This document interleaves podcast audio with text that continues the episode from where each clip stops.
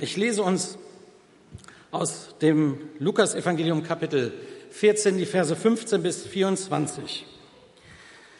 Da heißt es, glücklich, wer am Festmahl im Reich Gottes teilnehmen darf. Jesus spricht mit einem Gleichnis. Er sagte, ein Mann bereitete ein großes Festessen vor, zu dem er viele Gäste einlud. Als es dann soweit war, schickte er seinen Diener und ließ den Gästen sagen, kommt, alles ist bereit. Doch jetzt brachte einer nach dem anderen eine Entschuldigung vor. Der erste sagte, ich habe einen Acker gekauft und muss unbedingt hingehen und ihn besichtigen. Bitte entschuldige mich. Ein anderer sagte, ich habe fünf Ochsengespanne gekauft und gehe sie mir jetzt genauer ansehen. Bitte entschuldige mich. Und ein dritter sagte, ich habe gerade erst geheiratet, darum kann ich nicht kommen. Der Diener kam zu seinem Herrn zurück und berichtete ihm das alles. Da wurde der Herr zornig und befahl ihm, geh schnell auf die Straßen und Gassen der Stadt und hol die Armen, die Behinderten, die Blinden und die Gelähmten herein.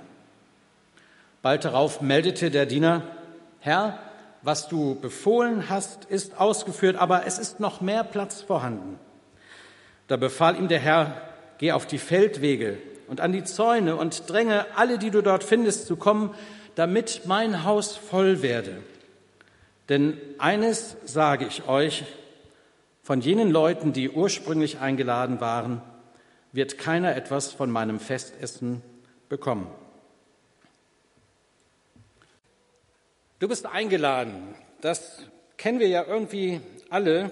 Du hast von Freunden oder einem Familienangehörigen eine schön gestaltete Einladung zum Geburtstag, zur Hochzeit oder bei uns äh, sind es jetzt die Silberhochzeiten und die goldenen Hochzeiten, die sich mehren. Du bist zu einer Party eingeladen und in den meisten Fällen freut man sich ja auch, dass man eingeladen worden ist und zu den Gästen gehört. Ach, wie schön, dass ich kommen darf. Wie schön, dass ähm, man darauf Wert legt, dass ich dabei bin. Das hat doch was. Da möchte jemand mich dabei haben. Das ist ein gutes Gefühl. Ich bin ein Stück weit auserwählt, dabei sein zu dürfen. Das hat was. Manchmal mag man sich aber auch erstaunt fragen, wie kommt der oder die denn dazu, mich oder uns einzuladen? Ähm, also mit ein paar Hintergedanken, das kennt ihr vielleicht auch, dass man sich wundert, auch wenn man sich freut, aber äh, das noch nicht so einordnen kann. Da möchte jemand, dass ich mitfeiere. Und das ist super. Wir haben diesen Text gelesen und der ist ja schnell erklärt, aber im, im Kontext dessen, also im Textumfeld, äh, in dem er erzählt wird, beziehungsweise passiert, ähm, passiert noch sehr viel mehr.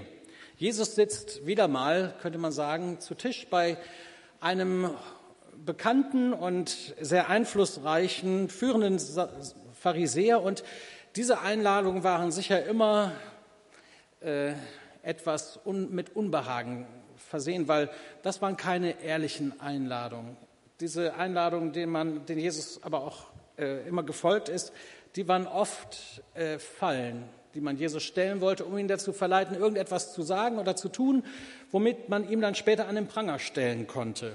Und in so einem Umfeld sitzt er nun gerade hier wieder mal und ist im Gespräch und nutzt diese Tischgemeinschaft, äh, um seinen Gastgebern doch mal den einen oder anderen Hinweis zu äh, dem Vorrecht, Gastgeber sein zu können und äh, Dinge in der richtigen Einordnung zu tun, auch zu sagen. Unter Beobachtung ist Jesus. Und tatsächlich, es ist Sabbat und tatsächlich, er heilt wieder, er kann es nicht lassen. Aber dann, fast so ein bisschen wie so, ein, wie so eine komische Einlage möchte man lesen, ruft einer vom anderen Ende der Tafel, diesen Satz im Vers 15 haben wir ihn gelesen. Glücklich oder gesegnet ist der, der am Festmahl im Reich Gottes teilnehmen darf. Und ich habe mich gefragt, ist das jetzt wirklich einer, dem ein Licht aufgegangen ist, oder ist das eher eine Frage oder wieder ein neuer Versuch, Jesus in irgendeiner Weise zu diskreditieren? Wie auch immer. Ich glaube, das ist der Schlüsselvers in diesem Textabschnitt, denn das trifft es sehr genau. Glücklich schätzen, selig ist, heißt es in der Luther-Übersetzung, oder gesegnet ist, wer am Festmahl im Reich Gottes teilnehmen darf. Darüber darf man sich freuen. Das sollte man nicht zu klein denken. Und auf diese Aussage hin erzählt Jesus das Gleichnis. Und in Gleichnissen sprechen, das hat er oft getan. Für einige waren das Rätsel. Damit konnten sie nichts anfangen, aber besonders oft lesen wir Gleichnisse im Lukasevangelium und besonders häufig äh, benutzt Jesus diese Art der Kommunikation im Gespräch mit seinen Gegnern oder Leuten, die, wo man nicht wusste, wo sie herkommen und was für Motive sie haben, indem sie ihn eingeladen haben. Gleichnisse, das sind Parabeln, Geschichten, mit denen Jesus einen wichtigen Punkt, eine tiefe Wahrheit erklären möchte. Da ist nicht jedes Detail der Erzählung wichtig, sondern es geht meist um eine, einen Grundgedanken, eine Betonung, der etwas veranschaulichen soll. Und das hat sehr häufig etwas mit dem kommenden Reich Gottes zu tun, also mit dem, was uns erwartet in der Gegenwart Gottes. Das hat was mit dieser Einladung Gottes zu tun. Ähm, sehr selten, eigentlich gar nicht, finden wir Gleichnisse in großen Reden, die Jesus vor Volksmengen gesprochen hat. Meist ist es so ein kleines Setting im persönlichen Gespräch oder um den Tisch herum, in den er sich mit dieser Erzählform ins Gespräch bringt und seinen Kritikern und Gegnern begegnet. So auch hier. Der Inhalt ist schnell wiedergegeben. Wahrscheinlich kennen die meisten von euch diese Geschichte auch schon aus unterschiedlichen Predigten oder aus der Kinderstunde, kenne ich schon. Da ist ein Mann, der will ein Fest feiern, der hat eingeladen. Feste damals dauerten oft mehrere Tage. Ähm, das ist in der Kultur so üblich gewesen. Und wahrscheinlich hat er schon ein Jahr vorher Save the Date Karten rausgeschickt. Das macht man ja mittlerweile so, Save the Date, damit man weiß, dann geht's los, da läuft die Feier. Und wahrscheinlich hat er auch ordnungsgemäß sechs Wochen vorher nochmal richtige offizielle Einladungskarten mit einem Rückmeldeabschnitt versandt. Auch das ist passiert. Und jetzt am Tag des Geschehens, etwas ungewöhnlich, sendet er nochmal seine Diener aus. Es ist eigentlich alles fertig. Der Ochse dreht schon auf dem Spieß. Der Tisch ist gedeckt. Die Gäste Betten bezogen. Die Kerzen brennen. Und jetzt das. Keiner will kommen. Alle haben, so kommt es zumindest uns vor, alle haben eine Ausrede oder eine fadenscheinige Entschuldigung, nicht erscheinen zu müssen. Und man fragt sich, was ist da denn los? Wie kann das denn sein? Nachdem man das so lange vorbereitet und so herzlich eingeladen hat. Warum kommen Sie nicht? Oder warum können Sie nicht kommen? Auch hier möchte ich mich jetzt nicht verlieren, indem ich die unterschiedlichen Entschuldigungen versuche auszulegen. Es sind Entschuldigungen und ich finde keine guten. Keine, die man nicht hätte vermeiden können, wenn man diese Einladung ernst genommen hätte, die schon so lange ausgesprochen ist. Die Enttäuschung ist klar, verständlich, der Ärger auch. Und dann diese neue Strategie, eine neue Welle der Einladung. Geht hin. Alle sollen kommen. Die Kranken, die Gesunden, die Säufer, die Abhängigen, die Obdachlosen, die Dirnen und die Stricher, die Zöllner und Betrüger, alle sollen kommen. Jetzt ist das eine Party hier für alle und die Boten werden gesandt und tatsächlich das Haus füllt sich. Die, die keiner auf dem Schirm hatte, die, die niemand bei sich zu Hause haben wollte. Genau die sind jetzt als Gäste geladen. Auch das war vorher schon mal Thema bei diesem Tischgespräch, das Jesus im Haus des Pharisäers führt. Also wiederholt er es eigentlich nur und entlarvt auch ihr elitäres Denken, ihr hochgradig religiöses Daseinsbewusstsein mit wenig Blick für das, wofür Gott einen Blick hat und was Gott sieht und was ihm so wichtig ist. Einige kommen das Haus füllt sich, eine, wir würden sagen, illustre Gesellschaft, wahrscheinlich auch gewöhnungsbedürftig. Sie hatten ja gar keine Gelegenheit mehr, ein Bad zu nehmen oder sich nochmal zu parfümieren. Äh, da hätten wir gerne fotografiert. Und als an dieser Tafel immer noch Platz ist, dann sendet er seine Boten nochmal, diesmal aus der Stadt hinaus. So heißt es also, der Blick geht noch weiter an die, die draußen sind. Im Verständnis der Runde, in der er hier sitzt, sind das die Menschen, die nicht aus dem jüdischen Glauben kommen, die nicht zum Volk Israel gehören. Das sind die im Blick, die man Heiden nennt und die schon gar nicht auf dem Schirm waren. Die sollen kommen, nötigt sie alle herein. Ihr seid eingeladen. Das ist die Geschichte. Du bist eingeladen. Und natürlich will Jesus mit dieser Geschichte, mit diesem Gleichnis, das er erzählt, den Leuten damals und uns heute als Gottesdienstbesuchern etwas sagen. Und, und dass diese einfache Wahrheit, Gott lädt uns ein zu seinem Fest. Lasst uns gehen. Lasst uns kommen. Dieser Einladung folgen. Jeder ist eingeladen. Eigentlich wollte ich meine Predigt so nennen und dann habe ich gesagt, nein, ich mache es noch persönlicher, weil es Gott offensichtlich auch so sehr persönlich ernst nimmt. Du bist eingeladen. Du bist willkommen. Darum geht es heute Morgen. Du bist eingeladen. Ich möchte nochmal beten. Vater, und weil wir das jetzt so hören dürfen aus deinem Wort und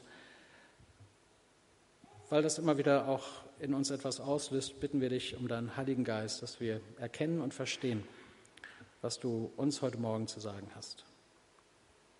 Amen. Du bist eingeladen. Ein erster Punkt, der Tisch ist gedeckt und alles bereit.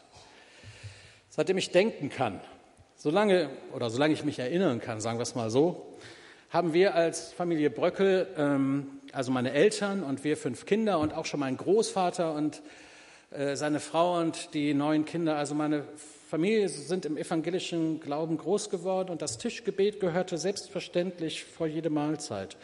Wenn wir nicht gebetet haben, dann haben wir ein Tischlied gesungen und da hat sich so ein Schlager, ein Hit äh, ganz oben an etabliert. Das war dieses Lied, das man nach der Melodie im Märzen der Bauer die Röstlein anspannt singen kann. Und zwar geht der Text so. Der Tisch ist gedecket und alles bereit. O seht, was die Güte des Schöpfers uns freut. O schmecket und seht, wie freundlich er ist, der niemals und nirgends die Seinen vergisst. Zweite Strophe, wenn wir Zeit hatten und das Essen äh, noch dampfte, dann ging es auch um die Vöglein und die Fischlein, die das Tischlein gedeckt bekommen, aber bleiben wir mal bei der ersten Strophe. Dieses Lied war auch äh, besser als ein Gebet, weil die, die noch nicht am Tisch waren, haben spätestens, wenn wir gesungen haben, gemerkt, jetzt ist es ernst mit dem Essen und sind aus ihren Zimmern gekommen.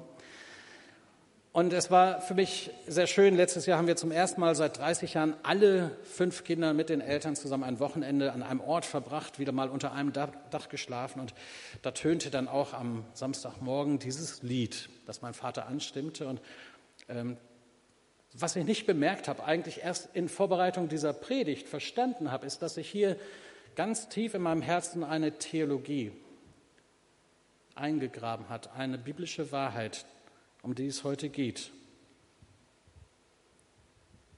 Da habe ich nie viel drüber nachgedacht.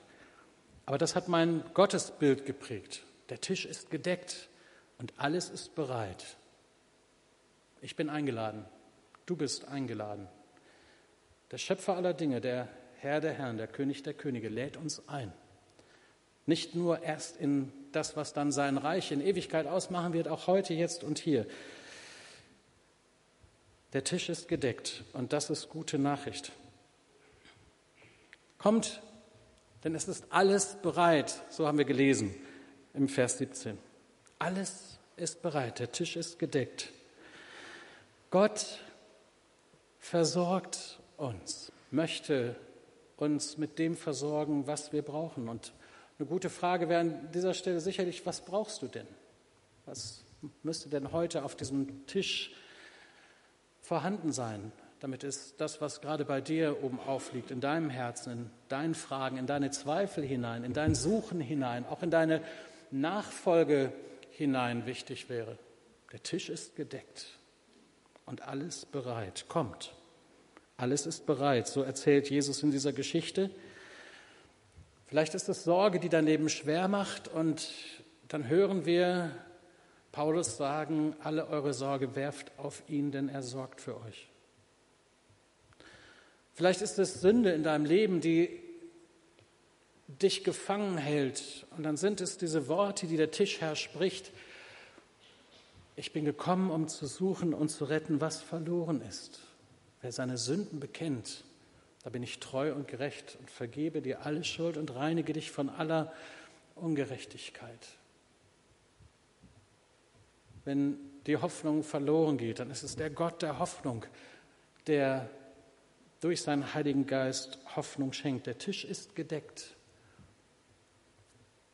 Du suchst nach Liebe, bei ihm findest du sie. Mit offenen Armen steht er da und sagt, komm, es ist alles bereit. Nichts soll uns trennen. Nichts muss dein Leben beschweren. Keine Sorge ist zu groß, keine Sünde zu hartnäckig, keine Gebundenheit zu schwer, als dass er nicht eingreifen könnte und hineinsprechen und hineinwirken könnte. Der Tisch ist gedeckt und alles bereit. Das Zweite, was ich sagen möchte heute Morgen, ist, alle sind bei Gott herzlich willkommen. Das ist jetzt eine Wiederholung, das gebe ich zu, aber wir müssen das hören. Alle, darum habe ich das Wort alle so fett gedruckt, alle sind bei Gott herzlich willkommen. Und es sind dann ja auch in der Geschichte, die Jesus in seinem Gleichnis erzählt, genau die, die keiner im Blick hatte. Alle Menschen hat Gott am liebsten. Und er liebt auch dich. Alle Menschen sollen zur Erkenntnis der Wahrheit kommen. Das ist Gottes Anliegen. Wenn du wissen willst, was der Wille Gottes ist, dann liest das mal nach. Gott will, dass allen Menschen geholfen wird und sie zur Erkenntnis der Wahrheit kommen. Diese Wahrheit hat einen Namen, das ist Jesus, der gekommen ist, um uns zu suchen und zu retten.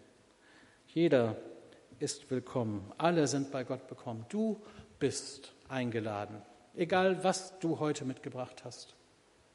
Egal, was dich von Gott trennt. Egal, was dein Herz beschwert. Das ist gute Nachricht. Alle sind bei Gott willkommen. Es scheint ja so ein bisschen stereotyp, wenn Jesus hier so in die Vollen greift und gerade die am Rande stehenden der Gesellschaft so benennt, die Armen und die, die es nicht gepackt haben, die Gescheiterten und denen man ihre Sünde ansieht. Aber die Sünde macht ja sich nicht nur äußerlich fest, auch im schönsten Nadelstreifenanzug mit der tollsten neuen Automobil kann dich die Verlorenheit zutiefst im Griff haben. Und die Suche deines Lebens lässt sich nicht mit der Größe deines Bankkontos aufwiegen. Da ist oft sehr viel Hoffnungslosigkeit, auch wenn man finanziell gut abgesichert ist. Jeder ist willkommen. Jeder darf Gott finden, darf sich einladen lassen. Und das gilt auch dir. Kaum zu glauben, aber wahr. Das sagt Gottes Wort. Nicht nur in dieser Geschichte wird das deutlich. Friedrich von Bodelschwing, der bekannt geworden ist für seine Arbeit mit Obdachlosen und psychisch Kranken und vor allen Dingen auch behinderten Menschen in Bielefeld, in diesem Tal der Liebe in Bethel, den von Bodelschwingschen Anstalten, wie sie heute heißen, der hat einen Satz geprägt, der mich immer wieder beeindruckt. Er hat gesagt, es geht kein Mensch über die Erde, den Gott nicht liebt. Und darum, jeder Mensch, mit dem wir Augenkontakt haben, Inländer, Ausländer, normal oder komisch, alt oder jung, rund oder nicht rund, was auch immer, jeder Mensch ist ein Geliebter, eine Geliebte Gottes, wertvoll in seinen Augen, geschaffen in seinem Bilde. Und darum ist es auch diese Sehnsucht Gottes. Darum ist es auch genau das, worum es eigentlich in dieser Predigt so zentral geht. Gott legt alles daran, um Gemeinschaft mit seinen Menschen zu haben. Gott hat sich das viel, hat sich das alles seinen eigenen Sohn kosten lassen, damit er mit dir und mit mir Gemeinschaft haben kann. Er lädt uns ein. Alle sind herzlich willkommen. Und ja, drittens, da ist auch ein Platz für dich. Deswegen, du bist eingeladen. Da ist ein Platz für dich. Und an dieser Stelle möchte ich Platz machen für Phil, denn er ist äh, vor einiger Zeit zum Glauben an Jesus gekommen, hat ihn kennengelernt. Und Phil, ich darf mal einfach fragen, ähm, ja, wie war das? Was hat dich hierher gebracht und ähm, dazu gebracht, dass du heute was erzählen willst? Äh, ja, ich kann mich noch ziemlich gut an die Einladung erinnern, die ich damals von Gott bekommen habe und vor allem auch der, äh, an die Situation, in der ich war. Ähm, das Ganze ähm, begann damit, dass ich äh, eingeladen wurde in die Paulusgemeinde. Ich habe damals in der Gastronomie gearbeitet und äh, durfte eine junge Dame bedienen und äh, sie hat mich eingeladen, in die Gemeinde zu kommen. So hat das dann angefangen und mein Weg vor allem auch. Und ähm, genau, ich war zu dem Zeitpunkt selbst auch auf der Suche nach einer Gemeinde und von daher kam das äh, kam mir das ganz gut gelegen. Ich lernte dann die Gemeinde kennen und äh, knüpfte so ein paar Kontakte und war anfangs aber auch eher sporadisch hier in der Gemeinde anwesend. Und äh, genau, so lebte ich dann mein Leben. Mir ging es total gut. Ich war privat sehr glücklich, beruflich ging es immer steiler bergauf und lief sehr gut. Und irgendwann kam dann der Umbruch und ähm, genau, alles veränderte sich dann für mich. Ich verlor meine Beziehung, ich hatte eine schwere Trennung durchzuleben, ähm, genau, musste den Job aufgeben, für den ich hart gearbeitet habe, jahrelang und ähm, genau, alles ging irgendwie so den Bach runter. Und dann hat es ähm, ein Jahr gedauert und brauchte eine Therapie und ganz starke Beta an meiner Seite, ähm, bis ich so einigermaßen wieder Ordnung in mein Leben bekommen habe. Aber es äh, zeichnete sich Land ab am Horizont und es wurde dann immer besser.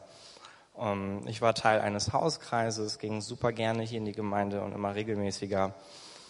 Und ähm, genau, mein äh, Leben lief quasi wieder ein bisschen weiter. Aber ich war äh, hier, aber ich war halt trotzdem immer noch enttäuscht von Jesus und von den ganzen Scherben, die in meinem Leben plötzlich waren und von dem, was alles kaputt gegangen ist. Und ich habe nie verstanden, warum er all das zugelassen hat. Ähm, ich fühlte mich einfach schlichtweg im Stich gelassen und alleine gelassen von ihm und ähm, habe das im Gespräch mit meiner Hauskreisleiterin mal so beschrieben, dass ich das Gefühl habe, dass alle Menschen, die hier in der Gemeinde sind, ähm, mit Jesus zusammen an einem Tisch sitzen und äh, mit ihm speisen dürfen, mit ihm trinken dürfen und ähm, ich darf nicht da dran sitzen. Für mich bleiben nur die Krümel, die unter den Tisch fallen und ähm, genau, das war das Bild, was ich hatte von, von Jesus. Für mich war kein Platz an dem Tisch und ja, 2016 ging es dann äh, auf die große Gemeindefreizeit nach Dänemark. Und ähm, dort hatte ich tolle Gespräche und äh, eine echt gute Gemeinschaft. Und ähm, ich kann mich noch super gut an den Lobpreisabend erinnern, äh, wo ich plötzlich Gottes Stimme gehört habe, ganz klar.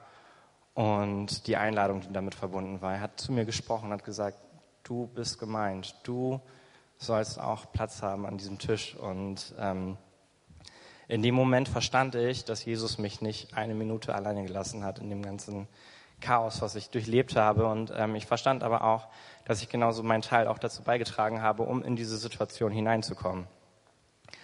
Und ich habe dann das ähm, Seelsorgeangebot in Anspruch genommen, das äh, vom Gebetsteam. Es gab eine Ecke, wo wir beten durften und ich habe ähm, genau mit zwei Menschen gebetet und es war total schön. Ich konnte denen meine Situation nahelegen und vor allem auch meinen Wunsch, der brannte, so meinen Wunsch, neuen Fokus zu bekommen, mein Leben auf Jesus auszurichten. Und ähm, genau, wir haben dann zusammen gebetet. Ich habe meine Schuld bei denen bekannt und ähm, ja, so ließ ich dann mein altes Leben hinter mich und setzte mich zusammen mit Jesus an den Tisch, an die große Tafel, die gedeckt war. Und gemeinsam begannen wir dann die Scherben meines Lebens quasi aufzufegen und haben total viel neues, tolles Potenzial entdeckt. Und das Ganze ist jetzt anderthalb Jahre äh, her circa und ähm, mein Leben hat sich seitdem auf absolut wundervolle Art und Weise verändert. Ich bin zwar immer noch nicht reich an Gütern, aber ich habe total viele Schätze gefunden, die ich behalten darf und die ich in meinem Herzen mittrage. Ähm, genau, ich habe eine komplett neue Sicht auf mein Leben bekommen und wenn ich jetzt in den Spiegel schaue, dann sehe ich nichts Wertloses mehr, sondern sehe ich einfach pures Gold, pures geliebtes Gold. Und das ist total schön, ähm, weil Jesus einfach total viele Wunden in meinem Leben schon äh, geheilt hat. Er hat mir das Geschenk gegeben, dass ich Vergebung aussprechen darf und dass ich Vergebung annehmen darf, wenn ich sie bekomme. Und er hat mich freigesprochen, er hat mich wirklich freigesprochen von den Zwängen. Ähm, mein Leben einfach von Pornografie oder bedeutungslosem Sex abhängig zu machen und darauf auszu, ähm, auszurichten, sondern ich muss halt nicht mehr länger irgendwelchen anderen Trieben äh, nachgehen, die mich davon abhalten, irgendwie Gottes Idee für mein Leben äh, zu sehen. Und das ist total schön. Und Jesus hat mir noch viel mehr gegeben. Er hat mir einfach die Fähigkeit gegeben, wahre Liebe zu empfinden. weil er mich liebt und weil ich ihn liebe und weil ich verstanden habe, was es bedeutet, dass er mich zuerst geliebt hat.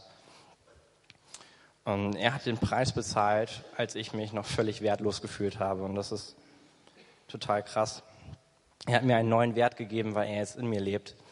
Und ähm, genau, Jesus hat meinen Blick auch auf mein Umfeld und meine anderen Menschen, also die Menschen um mich herum, völlig verändert. Ich muss jetzt zum Beispiel nicht mehr andere Männer dafür verachten, ähm, was einige von ihnen mir äh, vor Jahren noch angetan haben. Ich darf einfach völlig frei sein und frei sein dazu, Gott zu loben und äh, zu ihm zu kommen und in seiner Gnade und Liebe leben. Und dafür bin ich einfach unendlich dankbar. Vielen Dank. Sehr häufig wird ja dieses Gleichnis dann ausgelegt so in Richtung, darum geht auch ihr jetzt alle an die Hecken und Zäune und verkündigt das Evangelium und ladet ein. Und ich glaube, das ist auch, sollte die natürliche Folge sein, wenn wir so berührt, bewegt und verändert worden sind durch äh, die Begegnung mit Gott, durch äh, diese Gemeinschaft, dieses neue Leben, das wir bekommen haben, dann ist es gar kein Auftrag, den man mir ins Buch schreiben muss, dann ist es ein Bedürfnis weiter zu sagen, Zeugnis zu geben von dem Guten, zu berichten, was Gott getan hat. Übrigens, heute Abend um 18 Uhr ähm, geht es an diesem Punkt weiter. Da werden, ich glaube, es sind zwölf Täuflinge berichten, was Gott in ihrem Leben getan hat, wie sie Jesus kennengelernt haben und wie er ihr Leben verändert hat. Also herzliche Einladung, heute Abend wiederzukommen und mitzufeiern. Gott hat einen Platz für uns an seinem Tisch. Was für ein unglaubliches Privileg. Und das möchte ich hier an dieser Stelle noch einmal betonen. Wer lange in der Gemeinde ist, wer vielleicht schon immer mit dem Evangelium konfrontiert worden ist, der, der mag an dieser Stelle ja so ein bisschen äh, wie selbstverständlich sagen, ja, ja kenne ich, höre ich, weiß ich. Und trotzdem wünsche ich mir für uns als Gemeinde immer wieder, dass wir auch das Privileg darin erkennen, dass wir eingeladen sind, dass Gott alles daran legt, um mit uns Gemeinschaft zu haben, dass er uns so sehr liebt und alles in Bewegung setzt, damit wir an seinem Tisch sitzen, dass wir heil werden, dass es offensichtlich ja um mehr geht als nur um einen Glauben, in irgendeiner abstrakten Form, sondern um diese Beziehung, diese Tischgemeinschaft mit Jesus, das Zusammensein, das ähm, Versorgtsein, die Gemeinschaft. Ich denke immer, wenn wir Abendmahl feiern, ist das so eine wunderschöne Verbildlichung, Symbolik. Wir laden euch ein zu kommen. Das machen wir sehr bewusst, auch wenn es mehr Zeit äh, in Anspruch nimmt als so ein Wandelabendmahl, wo jeder schnell was bekommt und dann wieder geht. Nein, wir laden ein, wir nehmen uns Zeit, wir versammeln uns um ihn und dann nehmen wir Brot und Wein, feiern das Mahl, dieses besondere Mahl mit ihm, hören das Wort, das uns zugesprochen wird und vielleicht sogar dieses ganz persönliche Ja für dich gebrochen, für dich vergossen. Du bist willkommen, du bist eingeladen. Ich habe ihn noch nicht oft in meinen Predigten zitiert, aber ich bin über einen Kommentar von Helmut Thielicke gestolpert und er hat Folgendes gesagt, was mich beeindruckt hat. Das Erste, was uns in diesem Gleichnis als das ganz andere auffällt, ist dies, dass das Reich Gottes nicht ein Weltzustand ist, nicht eine ideale Völker- oder Lebensordnung, sondern dass es um eine Person kreist. Gott selbst ist in einer Weise, über die wir noch nachdenken müssen, Träger des Geschehens. Er veranstaltet ein Mahl und lädt dazu ein. Damit ist jedenfalls von vornherein eins klar. Es geht nicht um reformatorische oder revolutionäre Anstrengungen des Menschen, der soziale oder politische Programme verwirklichen will und der auf Utopien aus ist, sondern Gott selbst ist es, der hier handelt. Er bereitet ein festliches, königliches Mahl vor und wir müssen zur Kenntnis nehmen, was kein Mensch von sich aus behaupten könnte. Gott will uns ein Freudenfest bereiten. Er will, dass wir seine freien Gäste sind und dass wir Gemeinschaft, dass wir Frieden mit ihm haben. Auf diese Idee kann billigerweise kein Mensch kommen, denn dieser Gott hat gar keinen Anlass, uns ernst zu nehmen oder gar zu lieben. Dass dieser Gott uns an seinen Tisch lädt, ist zunächst einmal das große Wunder. Das muss man sich erzählen lassen von solchen, denen es begegnete. Denn es liegt keinerlei Anzeichen vor, aufgrund deren wir diese Ungeheuerlichkeit vermuten dürften. Zitat Ende. Immer wieder staunen, was für ein Vorrecht das ist, dass Gott mich so im Blick hat, dass Gott mich einlädt, dass Gott dich dabei haben will. Darum dein letztes. Was wird wohl deine Antwort sein? Wie gehst du jetzt mit dem Gehörten um? Kannst du das glauben? Wirklich sagen, ja, das glaube ich? Darauf baue ich, wenn Gott alles daran legt, mit uns Gemeinschaft zu haben, mit seinen Menschen und diese Einladung ausspricht zu seinem großen Fest, dann ist die Frage, was hindert dich zu kommen, teilzuhaben? innerlich oder auch äußerlich? Was sind deine Entschuldigungen? Welche Ausreden hast du, nicht zu kommen? Abzulehnen und wieder zu gehen. In einem Cartoon, den ich schon viele Jahre kenne, wird das sehr schön verdeutlicht. Er beginnt mit einem Kind, das fröhlich umherspringt und darunter kann man lesen, viel zu jung, um an Gott zu denken. Das nächste Bild zeigt einen Jugendlichen, der mit seinem Mountainbike gerade einen riesengroßen Sprung macht und gleichsam durch die Landschaft fliegt. Und darunter der Kommentar, viel zu übermütig, um an Gott zu denken. Dann sieht man ein verliebtes Paar in enger Umarmung mit der Beschreibung, viel zu glücklich, um an Gott zu denken. Angereiht wird ein Bild einer sehr konzentriert arbeitenden Frau im Büro, die zwischen Aktenstapeln zu versinken droht Darunter die Erklärung, viel zu beschäftigt, um an Gott zu denken. Und dann sehen wir noch einen Banker mit hochgezogenen Augenbrauen vor einer abfallenden Aktienkurse mit der Überschrift viel zu sorgenvoll, um an Gott zu denken. Dann wird noch eine Lebenssituation dargestellt, ein alter Mann mit Krückstock. Darunter steht viel zu alt, um an Gott zu denken. Und der Schocker ist das letzte Bild das offene Grab, die Grenze um das Grab herum und auf dem Grabstein steht, viel zu spät, um an Gott zu denken. Gott lädt uns ein zu seinem Fest. Du bist eingeladen. Und ich wünsche dir so sehr, dass heute so ein Tag sein kann, wo du sagst, ja, ich komme. Ja, ich will. Ja, ich folge dieser Einladung. Ich bin dabei. Was hindert mich? Was um alles in der Welt könnte dich hindern, das verpassen zu wollen? Ich weiß es nicht. Wenn du das für dich jetzt ein Stück weit festmachen kannst, dann gebe ich dir eine Möglichkeit, wie das passieren könnte. Nach dem Gottesdienst wollen wir hier in der Ecke gerne mit Leuten sprechen und beten, die sagen, ja, ich will, ich möchte heute was festmachen. Vielleicht hast du das schon mal getan, aber da ist in deinem Leben, hat sich vieles andere dazwischen gedrängt und sagst, ich möchte, brauche noch mal so einen, mit, mit einem Zeugen, mit einem, der mir dabei hilft, noch mal so einen Schritt der Entscheidung. Und vielleicht ist es auch das erste Mal, dass du sagst, ja, ich will, ja, ich komme. Und du begegnest deinem Herrn, der mit offenen Armen dasteht und schon lange auf dich gewartet hat. Ich würde es dir von Herzen wünschen, dass das heute so geschehen kann. Wenn das Team jetzt gleich kommt und für uns spielt, ihr dürft schon kommen möchte ich jetzt aber noch einmal für dich und für uns beten und Gott um seine Hilfe bitten, diesen Schritt zu tun. Nehmen wir ein paar Augenblicke der persönlichen Stille. Und vielleicht möchtest du in deinem Herzen dieses Gebet mitsprechen. Herr Jesus, ich habe deine Einladung heute Morgen sehr deutlich gehört und verstanden. Und ich möchte dir sagen, hier bin ich. Ich möchte mich dieser Vaterliebe anvertrauen. Ich danke dir, dass ich kommen darf und dass der Tisch auch für mich gedeckt ist. Du weißt um die Schuld in meinem Leben, du weißt um meine Ängste, um all die Sorgen, die mich quälen. Du kennst mein Gestern und auch die Scham, Dinge, anzugucken, die mein Leben bis auf diesen Tag so unendlich belastet haben und die mich davon abhalten, deiner Einladung zu folgen.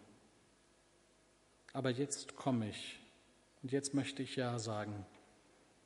Und jetzt möchte ich dir vertrauen, dass mit dir auch ich an diesem Fest teilhaben darf und überwinden kann und heraustreten kann ins Leben, das du mir schenken möchtest. Herr, hier bin ich. Ich komme zu dir und ich danke dir für deine Vergebung. Ich möchte dein Kind sein und auf Zeit und Ewigkeit mit dir das Leben feiern.